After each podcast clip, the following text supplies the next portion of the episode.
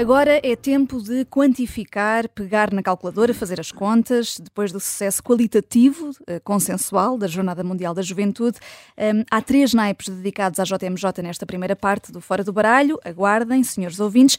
E na jogada eh, da semana, na segunda parte, vamos continuar a fazer eh, contas ao imposto extraordinário sobre os lucros da banca em Itália e a indicadores económicos que saíram esta semana aqui em Portugal sobre a inflação e o desemprego. Para já, Susana Peralta, Luísa Guerra Conraria, Jorge Fernandes, João Marcos de Almeida, vamos na fé. Vamos lá na fé, uma carta de copas, Luís, para João Miguel Tavares. Eh, consideras que João Miguel Tavares viu a luz na JMJ? Porquê? É, é, verdade. Portanto, o João Miguel Tavares escreveu quatro artigos, quatro, eh, penso consecutivos, no público, eh, sobre as jornadas, sobre o Papa, sobre os Evangelhos. Eh, artigos muito bem escritos, como são, são timbre dele, e em que realçam eh, um lado eh, interessante, o lado inclusivo da Igreja e da mensagem do Papa, eh, e aquilo que também muitos de nós percebemos, a incompatibilidade da mensagem do Papa com, uh, com as ideias de André Ventura e, e do Chega. Uh, Deixem-me só ler, portanto, no primeiro artigo que ele escreveu, ele diz, isto é a igreja de base, que acredita naqueles valores que antigamente a esquerda gostava, como o universalismo, e que promove a solidariedade e multiculturalismo, que não, não se interessa pelos gostos sexuais, nem nada dessas coisas.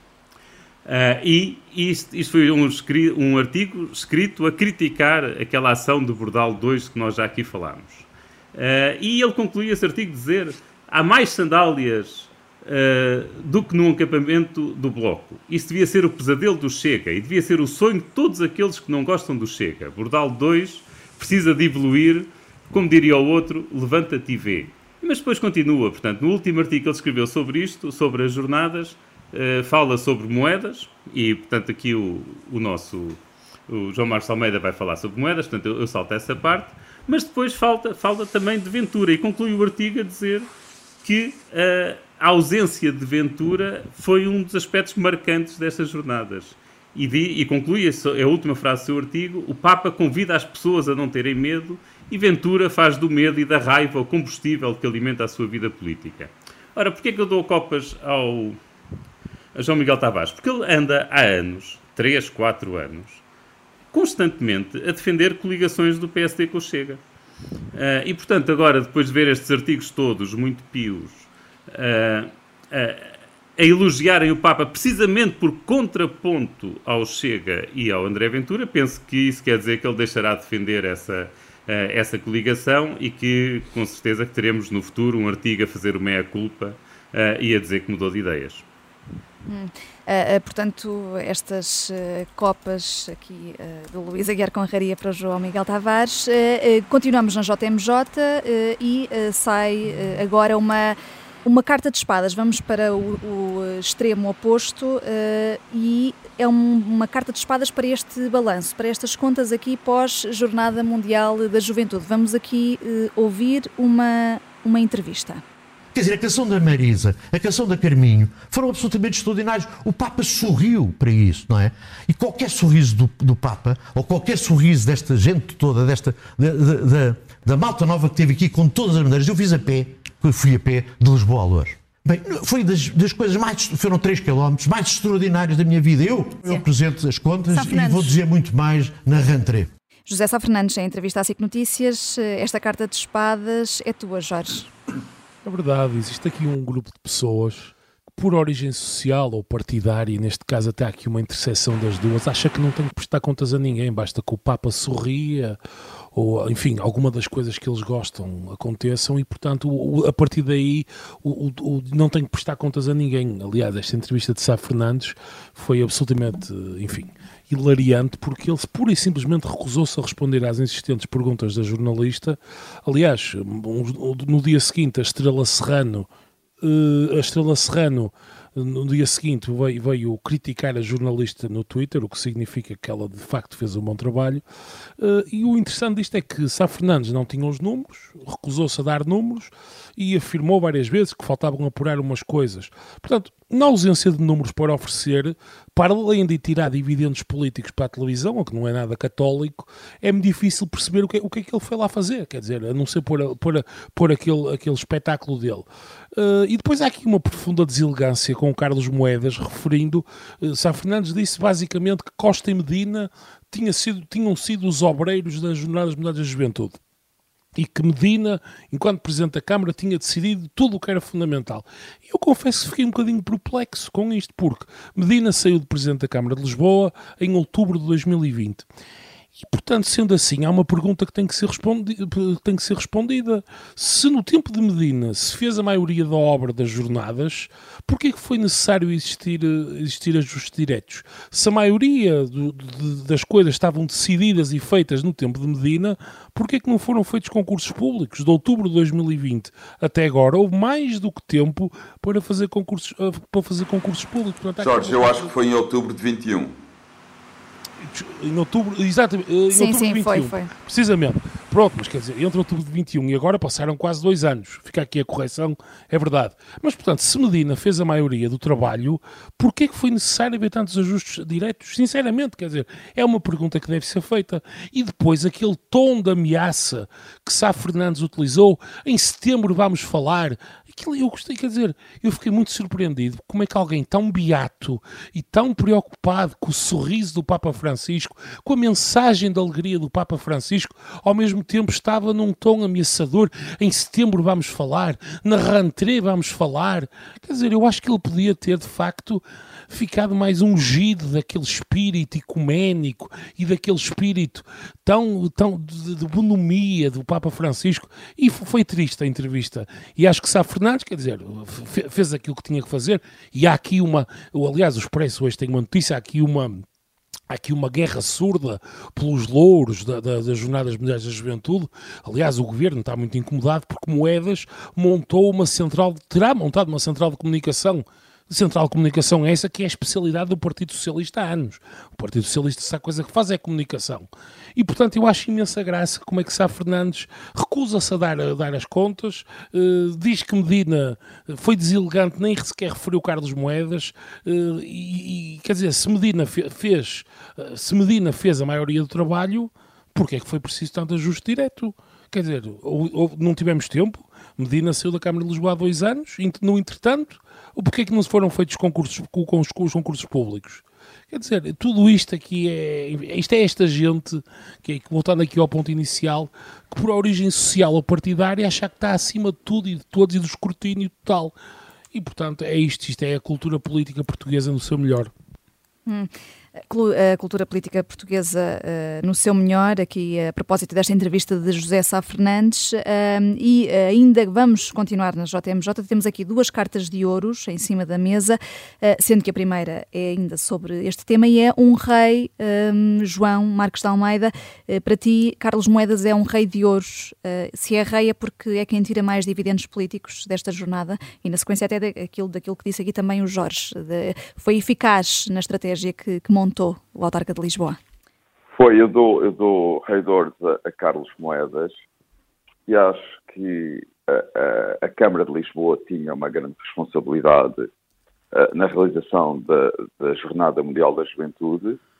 Uh, seguramente que se alguma coisa tivesse corrido mal, Carlos Moedas seria o primeiro a ser criticado, uh, mas a jornada correu bem, a organização da jornada correu muito bem. Portanto, Carlos Moedas Carlos Moedas, como Presidente da Câmara de Lisboa, tem, tem um grande mérito uh, nisso, uh, merece, portanto, o meu elogio uh, e, e faria ainda dois pontos. O primeiro ponto, em relação ao que o Jorge disse, também acho que Sá Fernandes foi muito deselegante. Quer dizer, Sá Fernandes tem críticas a fazer a Carlos Moedas, que as faça frontalmente e não é dizer ah, nem tudo correu bem com Carlos Moedas, mas eu em setembro falo que é absolutamente absurdo. Quer dizer, se quer fazer críticas, que as faça. E Carlos Moedas responde. Agora, não é deixar esta ameaça no ar e depois dizer que no setembro falo, isto não é nada, quer dizer, isto é, isto é, é, é, não tem sentido nenhum, é uma maldade e, e que, na por cima, não, não tem sentido nenhum. É próprio de uma pessoa que não assume, que não assume uh, uh, as suas posições. Aliás, a propósito, o Luís dizia que o João Miguel Tavares viu a luz, mas aparentemente Sá Fernandes também viu a luz quando viu o Papa sorrir perante as músicas de Carminho, e já não me lembro quem era, quem era a Marisa. Quem foi a outra pessoa que ele referiu, a Marisa. Uh, o segundo ponto, claro que há uma guerra surda, há uma guerra, mais não é nada surda, aliás, é uma guerra visível entre o governo uh, e Carlos Moedas para, uh, para o protagonismo político com o governo a atacar claramente Carlos Moedas. Aliás, Sá Fernandes ataca Carlos Moedas porque o governo ataca Carlos Moedas e Sá Fernandes foi uma escolha do, de António Costa e, portanto, faz o que António Costa quer que ele faça politicamente. Uh, agora, eu, quer dizer, há aqui dois pontos. Por um lado, António Costa não consegue perdoar o facto de Carlos Moedas ter ganho as eleições a Fernando Medina. Não consegue, porque sabe que esse resultado eleitoral pode prejudicar Fernando Medina na sua ambição de ser líder do PS, que é o que António Costa quer. Medina seja o seu sucessor. Portanto, não consegue perdoar a Carlos Moedas. Percebe-se perfeitamente que Costa tem um mal-estar, uma irritação profunda com Carlos Moedas, o que, aliás, ele, Carlos Moedas ganhou porque foi eleito pelos Lisboetas, foi um ato democrático. Aí convém que o Primeiro-Ministro de Portugal respeite a vontade democrática da maioria dos Lisboetas. Carlos Moedas não tem culpa nenhuma que Fernando Medina tenha perdido, quer dizer, Fernando Medina tem, tem que resolver os seus problemas. Carlos Moedas teve mérito em ganhar. Uh, e depois, por outro lado, quer dizer, também me parece que o PS, uh, ah, o que, isto não é bem uma crítica, mas eu entendo que o PS o faça, mas convém também ser falado e sublinhado. O PS, por um lado, disse um partido muito laico, e aliás aprova e lidera o processo de aprovação de legislação eh, contra muitos contra princípios que muitos católicos defendem, senão a própria Igreja, mas depois não tem qualquer problema em, em procurar apelar ao voto dos católicos portugueses e colou-se também completamente à Igreja. Não foi, não foi só a, a organização da, JMJ, é, é, cola-se à hierarquia da Igreja portuguesa para conseguir os votos católicos. Portanto, eu entendo que o PS procura os votos católicos, mas quero sublinhar este ponto, esta, esta aparente contradição do PS, porque quando lhe convém é muito laico, mas também quando lhe convém apela ao voto dos católicos e, e quer dizer, e faz almoços com a hierarquia da Igreja e não tem problema nenhum em pôr na imprensa, como disse o Jorge, o PS sabe utilizar muito bem a imprensa para, para conseguir fazer a, para a sua propaganda. Uh, uh... Eu só um, um, ponto, um ponto só, Vanessa, que eu quero Sim. terminar porque convém, é sério.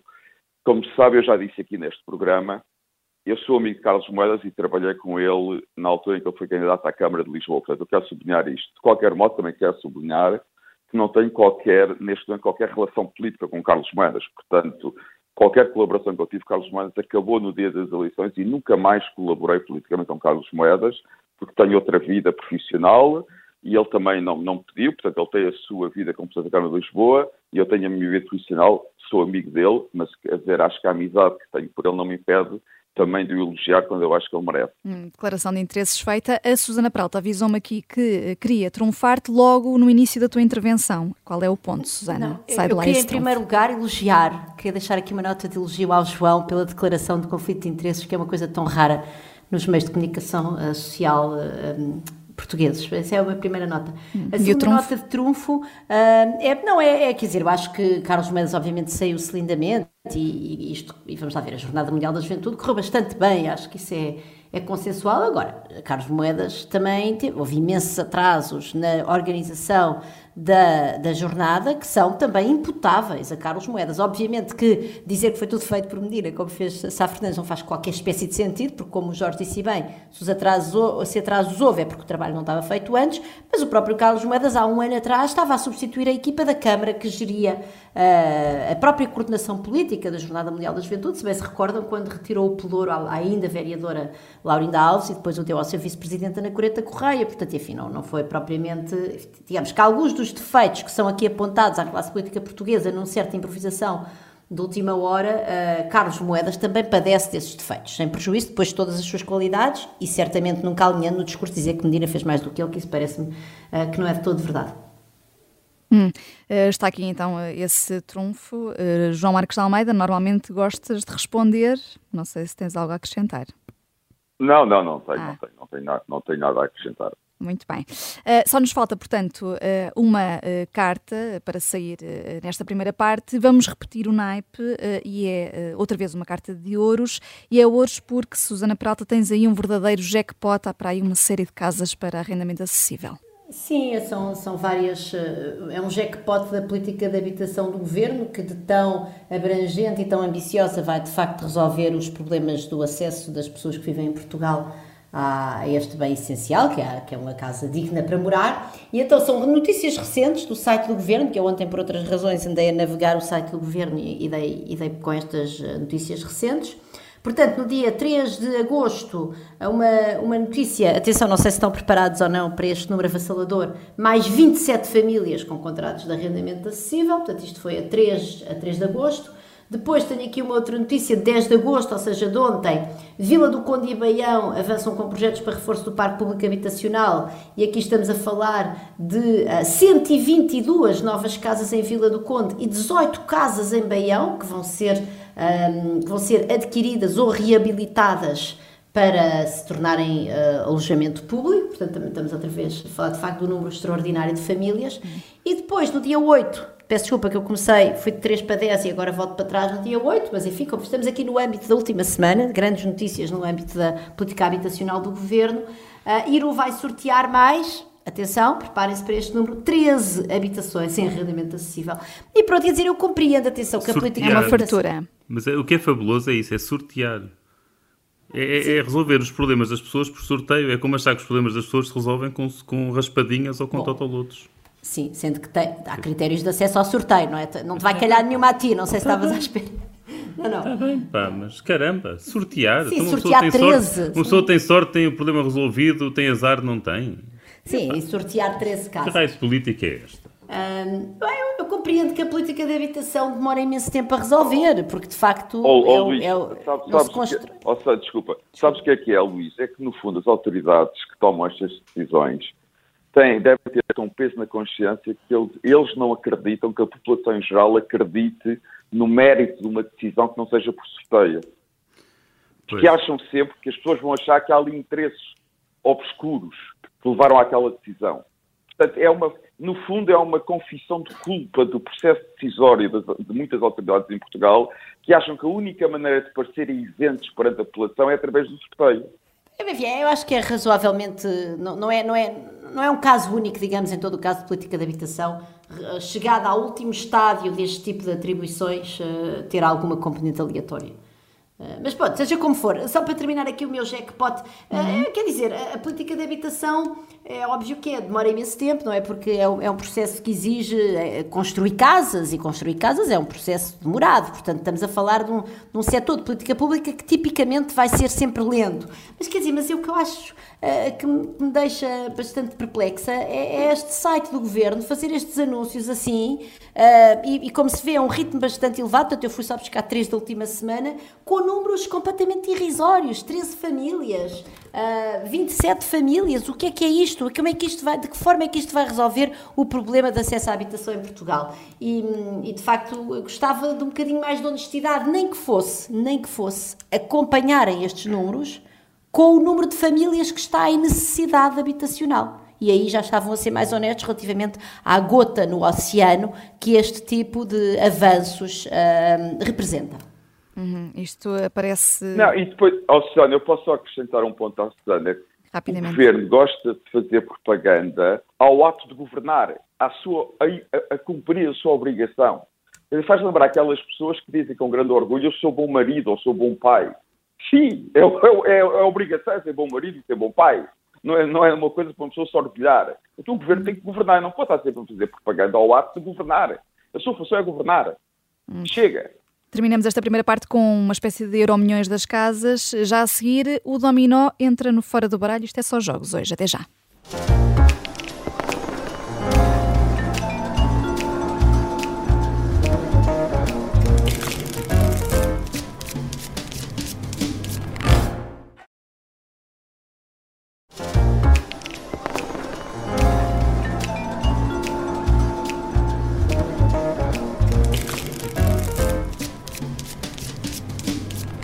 Jogada da semana, caiu com estrondo, foi polémico, depois foi suavizado. Estamos a falar do imposto sobre os lucros da banca em Itália.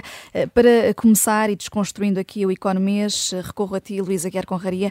Este imposto não é um imposto sobre os lucros diretamente, é sobre o crescimento da margem financeira. Eh, podes explicar aqui o que é isto, traduzindo por miúdos, da, da margem financeira e já agora se é a maneira mais justa de taxar os bancos? Uh, Deixa-me só voltar um bocadinho atrás, peço desculpa, mas só uma coisa rápida, uma nota rápida. Durante o intervalo estive a falar com a Susana e ela explicou-me que isto do sorteio das casas é uma política comum e, portanto, não, a crítica que eu fiz ao, ao governo não, não, estava, não estava correta. Hum. Uh, em, em, relação ao que me perguntas, eu, eu estive a ver eu estive a ler alguma imprensa e, quer dizer, eu, o imposto que está a ser proposto em Itália é simplesmente um imposto sobre os lucros, quer dizer, era um imposto que pretendia ser um imposto único, daqueles que aparecem de surpresa, porque os bancos andam a ter lucros supostamente excessivos uh, e era um, um imposto de 40% sobre os lucros. Há aquela reação de, das ações depois caem, portanto os mercados financeiros reagem, aquilo cai hum, por dia abaixo. bastante, a banca perdeu o, o, mais de 8 mil milhões de euros num só dia. Uh, o, depois desvalorizaram bastante, o que é normal, não é? Portanto, se uma pessoa retira lucros às empresas, elas passam a valer menos, portanto, o, as ações que representam supostamente o valor que as empresas têm, naturalmente passam a valer menos. Uh, e depois de caminho, Uh, portanto, assustada com isso, Meloni veio já anunciar um cap, portanto, um valor máximo para, esses, para esse imposto. Ou seja, começa por anunciar um imposto de 40%, mas depois diz que este imposto nunca excederá 0,1% dos ativos dos bancos, ou uma coisa assim. Uh, e, portanto, a partir daí a, a, a Bolsa já, já recuperou. Uh, agora, eu, estive a ver os dados e, e na, no, junto do Banco Central Europeu para as taxas de juro e até para comparar com, com Portugal. Quer dizer, e, e, o caso de Itália nem sequer parece dos, dos mais graves. Portanto, a nível de, de taxas de juros de empréstimos, uh, uh, quer de particulares, quer de, quer de empresas, a Itália está mais ou menos no, no mesmo patamar que Portugal. Portanto, cobra uma taxa mais jura, mais alta, uma taxa de juros mais alta às famílias, mas mais baixa às empresas. Portanto, fica ali ela por ela com Portugal. E quando vamos aos depósitos, a Itália é dos países com as taxas de juros mais altas nos depósitos. Uh, no caso dos depósitos a menos um ano, é mesmo uh, a que tem as taxas de juros mais altas de, de, toda a zona euro. Portugal é o terceiro com as taxas de juros mais baixas. Uh, e, e, nos depósitos a mais de um ano, é, é, portanto, depósitos a prazo de mais de um ano, os juros em Itália são os quartos mais altos da União Europeia, enquanto Portugal, por exemplo, é o terceiro mais baixo. ou seja, não, não é muito óbvio porque é que há esta necessidade e porque é que há esta, esta crítica e esta margem financeira, que supostamente será a diferença entre as taxas de juros cobradas pelos empréstimos e as taxas de juros que são pagas pelos depósitos. O, o, caso de Itália não parece particularmente grave. O caso português, por exemplo, é bem mais grave do que, uh, do que o italiano. Portanto, isto Assim, eu não conheço Itália, não conheço o sistema bancário italiano, não, não sei se está cartelizado ou não. Mas assim, olhando para os números por alto, parece mais uma medida populista do que propriamente uma, uma medida com, com garantido com alguma racionalidade económica. Hum, e se o caso é mais Deixa-me grave... só dizer mais uma coisa. Hum. Deixa-me só dizer mais uma coisa. Esta história de de que quando os, os, lucros de algumas empresas são muito grandes, tem de haver um imposto extraordinário sobre eles, porque os lucros são excessivos e não é justo. Assim. E isto é, isto é uma palhaçada. Se querem fazer isso, se querem fazer isso, então tornem o IRC num imposto progressivo tal como é o IRS. O IRS, quanto mais as pessoas ganham, maior a taxa de imposto que ganham. Portanto, se, neste, se quando uma empresa começa a ganhar muito dinheiro e começa a ter muitos lucros, vêm os governos a lembrar-se de taxar os lucros excessivos porque são injustos e socialmente uh, sei lá o quê, Bem, então pronto, então em vez de estarmos a fazer uma série de decisões discricionárias e que apanham os mercados de surpresa e que desestabilizam o setor bancário, o, todo o sistema económico, é? neste caso foi o bancário, mas às vezes são outras empresas, mas já, também já houve os impostos extraordinários sobre, eh, por exemplo, sobre as empresas de energia, criem um imposto progressivo, um IRC, um IRC progressivo, portanto até não sei quantos milhões a taxa de IRC é tanto, se, se subir o lucro subir, a taxa de IRC também sobe. Portanto, ao menos assim passa a estar plasmado no, no código dos impostos e deixa de haver toda esta incerteza e toda esta margem de discricionariedade para os políticos que não faz qualquer tipo de sentido. Hum, é, é, aqui uma ideia do senhor economista AS, Luís Aguiar Conraria. Uh, estavas a dizer que uh, o caso de Portugal é mais grave do que o de Itália, de resto, Espanha também já tinha avançado com um imposto sobre a banca de 4,8%, uh, mas agora com a Itália a juntar-se, Susana, pode haver aqui um efeito dominó também para Portugal? Bom, é, são comuns uh, uh, aprendizagens, não sei como é que haverei de chamar, porque também depende um bocado do modelo que tínhamos em mente, do modelo, digamos, do ponto de vista da política pública, mas é como uma certa aprendizagem de países para países com políticas públicas. Portanto, uhum. não, é, não é de excluir que Portugal uh, siga os outros países europeus que já lançaram impostos uh, extraordinários sobre os lucros da banca. Agora, há aqui um problema que, que, o, que o Luís já aludiu e que eu acho que é um problema importante a ter em conta neste caso, que é, em Portugal parece haver indícios de uma concentração de poder de mercado na, na, na banca, portanto, aliás, o Luís escreveu aqui há tempos um artigo no Expresso Uh, que era intitulado O Cartel da Banca, portanto, e isso vê-se, por exemplo, na, na, questão da taxa de juro muito baixa dos depósitos, portanto, há, há alguma indicação que, de que o preço que é pago às pessoas que aforram e, portanto, que colocam o seu dinheiro nos bancos não segue a tendência geral de aumento do, do, do, das taxas de juros, há aqui qualquer coisa que tem que explicar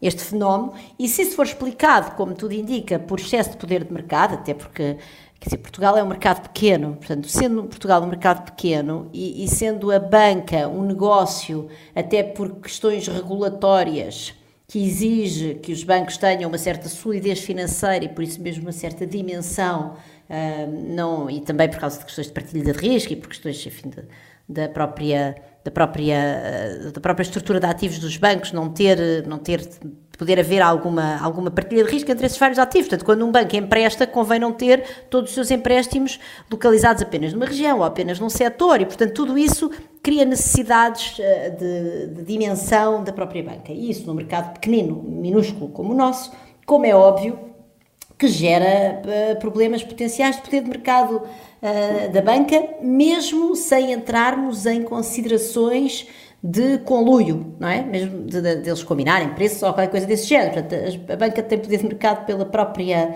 natureza de termos um mercado pequeno e da banca ser um setor com, poucos, eh, com poucas empresas. Um, e por causa disso mesmo, isso por um lado determina uma capacidade superior destes bancos de terem lucros, uh, isso é algo que nos deve preocupar, certamente numa situação de crise e de pressões inflacionistas e de aumento das taxas de juros e dificuldade das pessoas fazerem face às suas obrigações de empréstimo de casas, etc.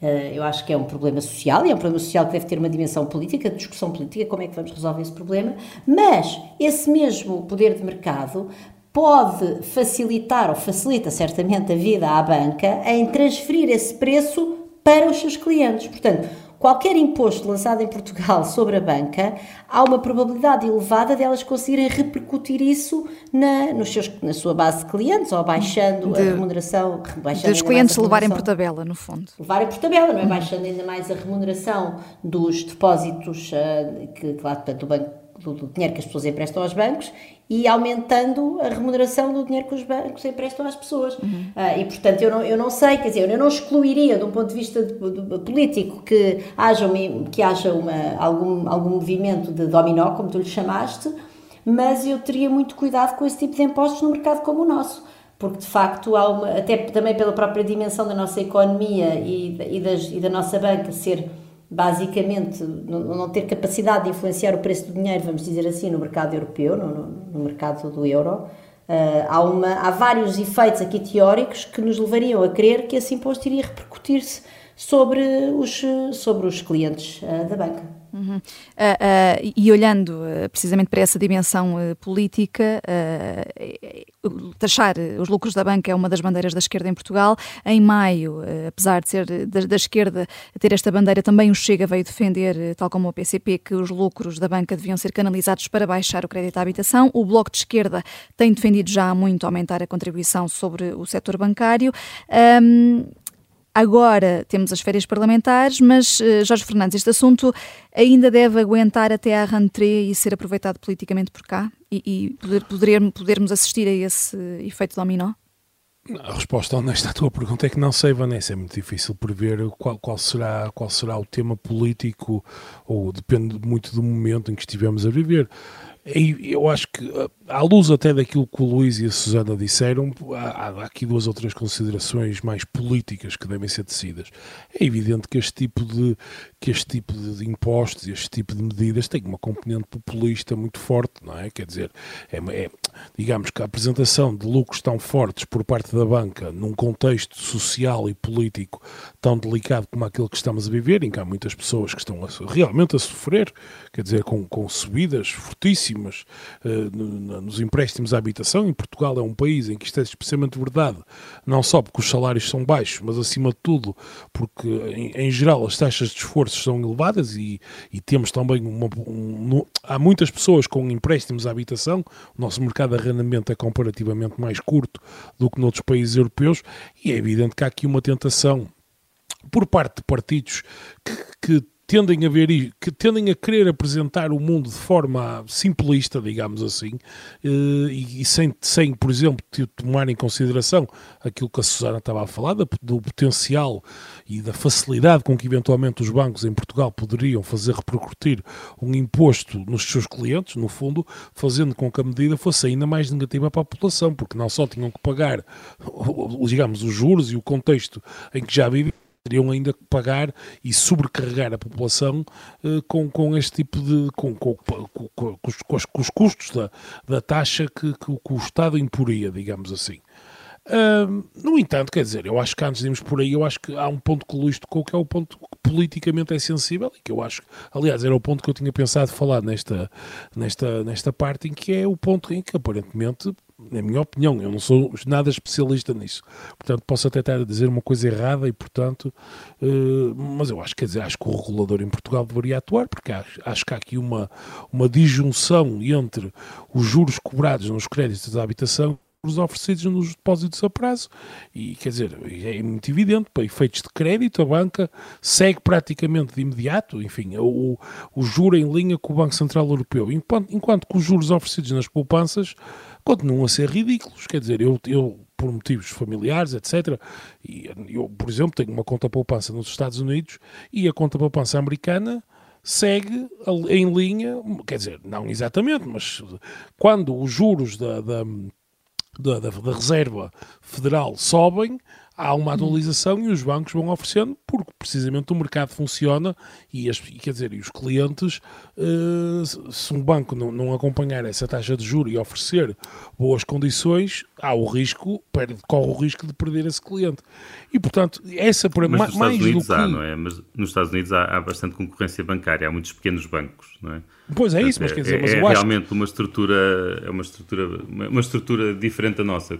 Como, só estou a reforçar o que estás a dizer e também Não, mas quer dizer, eu, é, eu, acho que se, se há um ponto, digamos assim, uhum. se, se o Chega ou o Bloco de Esquerda, um partido qualquer, quer ter uma discussão séria sobre como é que a banca, de alguma maneira, pode ajudar as pessoas enfim, a mitigar, e atenção que aqui uma grande, haverá sempre uma grande desigualdade, porque, em princípio, as pessoas que têm maiores dificuldades em pagar os, os créditos à habitação se, não serão necessariamente as pessoas que terão, taxa, que terão depósitos mais elevados, não é? Portanto, este, isto não, é, não há aqui uma ligação direta, digamos assim.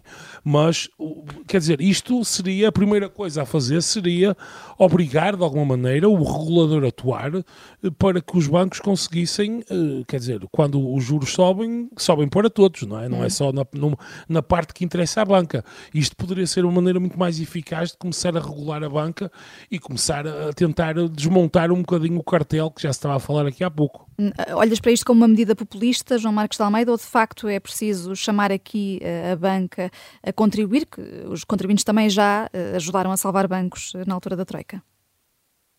Claro que é uma medida populista, é óbvio que é uma populista. É populista atacar uh, lucros, é populista atacar a banca, como é populista atacar companhias de, de, petróleo.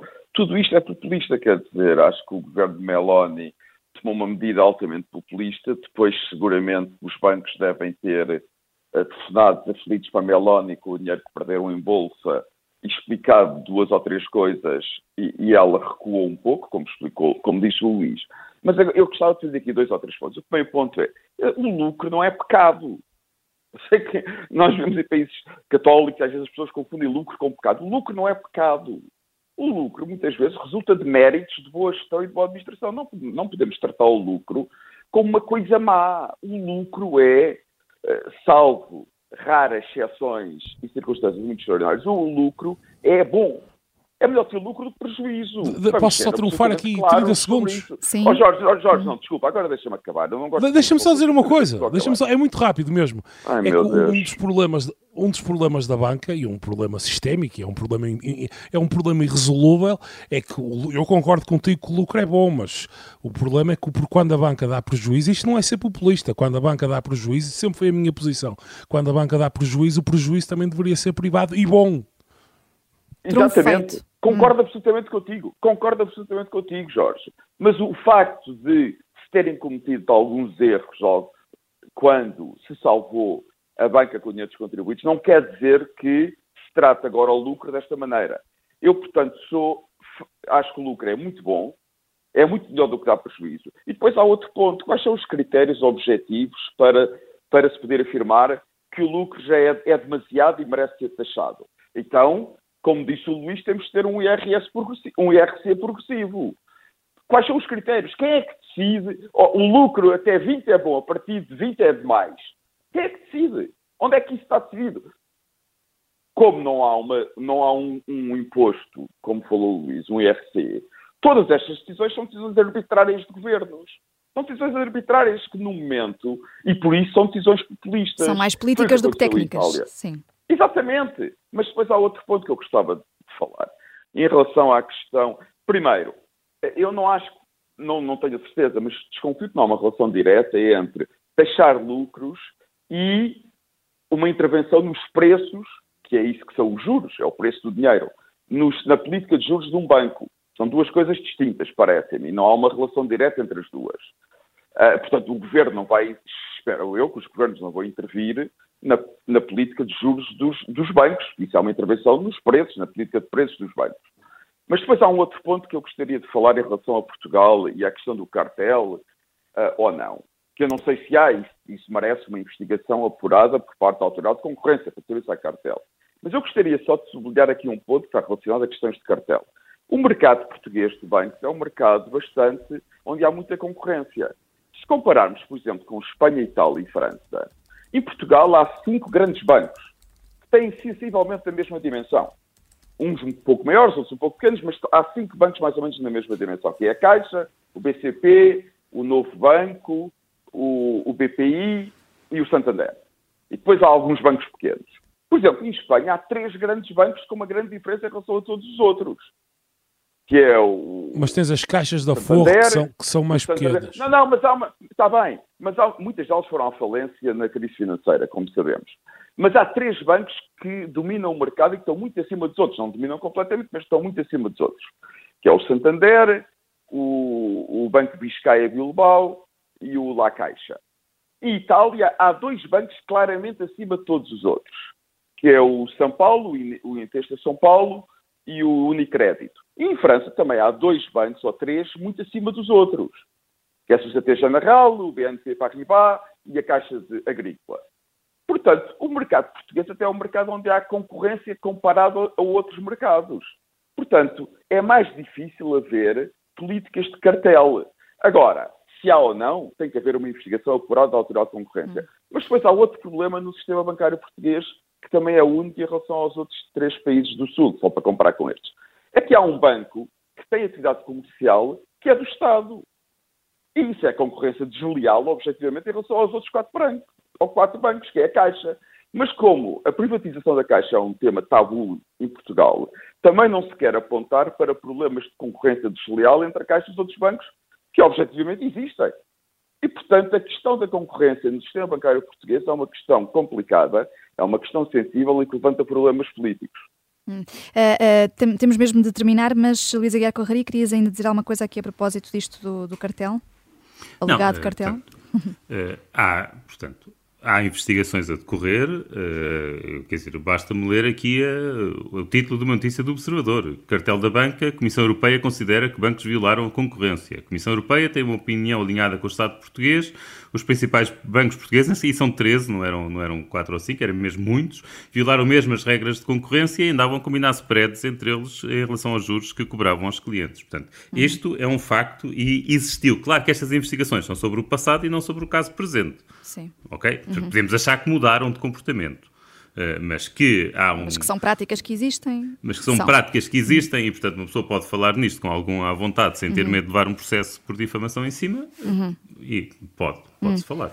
Susana, uh, terminamos contigo. Sim. Rapidamente, duas ou três notas. Uh, quer dizer, os bancos são um setor altamente regulado e, portanto, obviamente que não, não, não é impossível imaginar que, em algum momento, se possa intervir ao nível do preço. Certamente não pode ser o governo a fazê-lo, tem que ser uh, ao nível do regulador. Mas, quer dizer, os outros setores regulados também têm regula regulação de preço, em alguns casos. Portanto, isso a mim não, não, não me chocaria à partida. depois, também queria dizer que os lucros podem ser excessivos. Portanto, não há nada de mal com o lucro, mas quando os lucros resultam de excessiva, de excessiva concentração de mercado, que é aquilo que acontece no caso da banca, e o facto de ser maior ou menor noutros países não, não resolve o problema de ser grande cá, portanto, isso não é, não é, não é, não é uma solução. de facto, quando eles resultam da excessiva concentração de mercado, esses lucros fazem perder valor à economia. Portanto, nós devíamos ter de intervir. Mas isso não resolves, isso não resolves deixando os lucros, isso não, resolves alterando a estrutura do mercado, claro, ou seja, exatamente. implementando práticas concorrenciais. Completamente, tens toda a razão, eu estava apenas a responder ao João. E não é uma questão, e claro que não é uma questão de decidir se é mais. Há métodos econométricos e técnicos das autoridades da concorrência para decidir quando é, quando é que os lucros advêm de excessiva uh, concentração de mercado. João, sim, mas, desculpa. Mas só uma pergunta: porquê é que tu achas que no mercado pequeno a existência de cinco grandes bancos é um mercado concentrado. O que é que irias fazer? Criar o Luís acabou de dizer que há processos em curso de por motivos de cartelização, portanto, obviamente que ele é concentrado. Ali, como se indica, por exemplo, a questão da compressão do preço. O facto de não haver um aumento da remuneração dos depósitos é um forte indicador de poder de mercado. Mas, de... mas o problema de fundo é a estrutura do mercado e não me parece que seja viável E não temos tempo para mudar a estrutura do mercado podes, agora. Podes certamente regular, se não tens capacidade para mudar a estrutura do mercado. Temos mesmo de terminar, temos de terminar. Jogamos aqui às cartas ao dominó. Para a semana, logo se vê, pode ser o Uno. Uh, para quem nos ouve no Spotify, uma pergunta: Portugal deve taxar lucros da banca como Itália? Sim não? Respondam por lá. Eu sou a Vanessa Cruz. Estaremos aqui na próxima semana ao meio-dia. Até lá.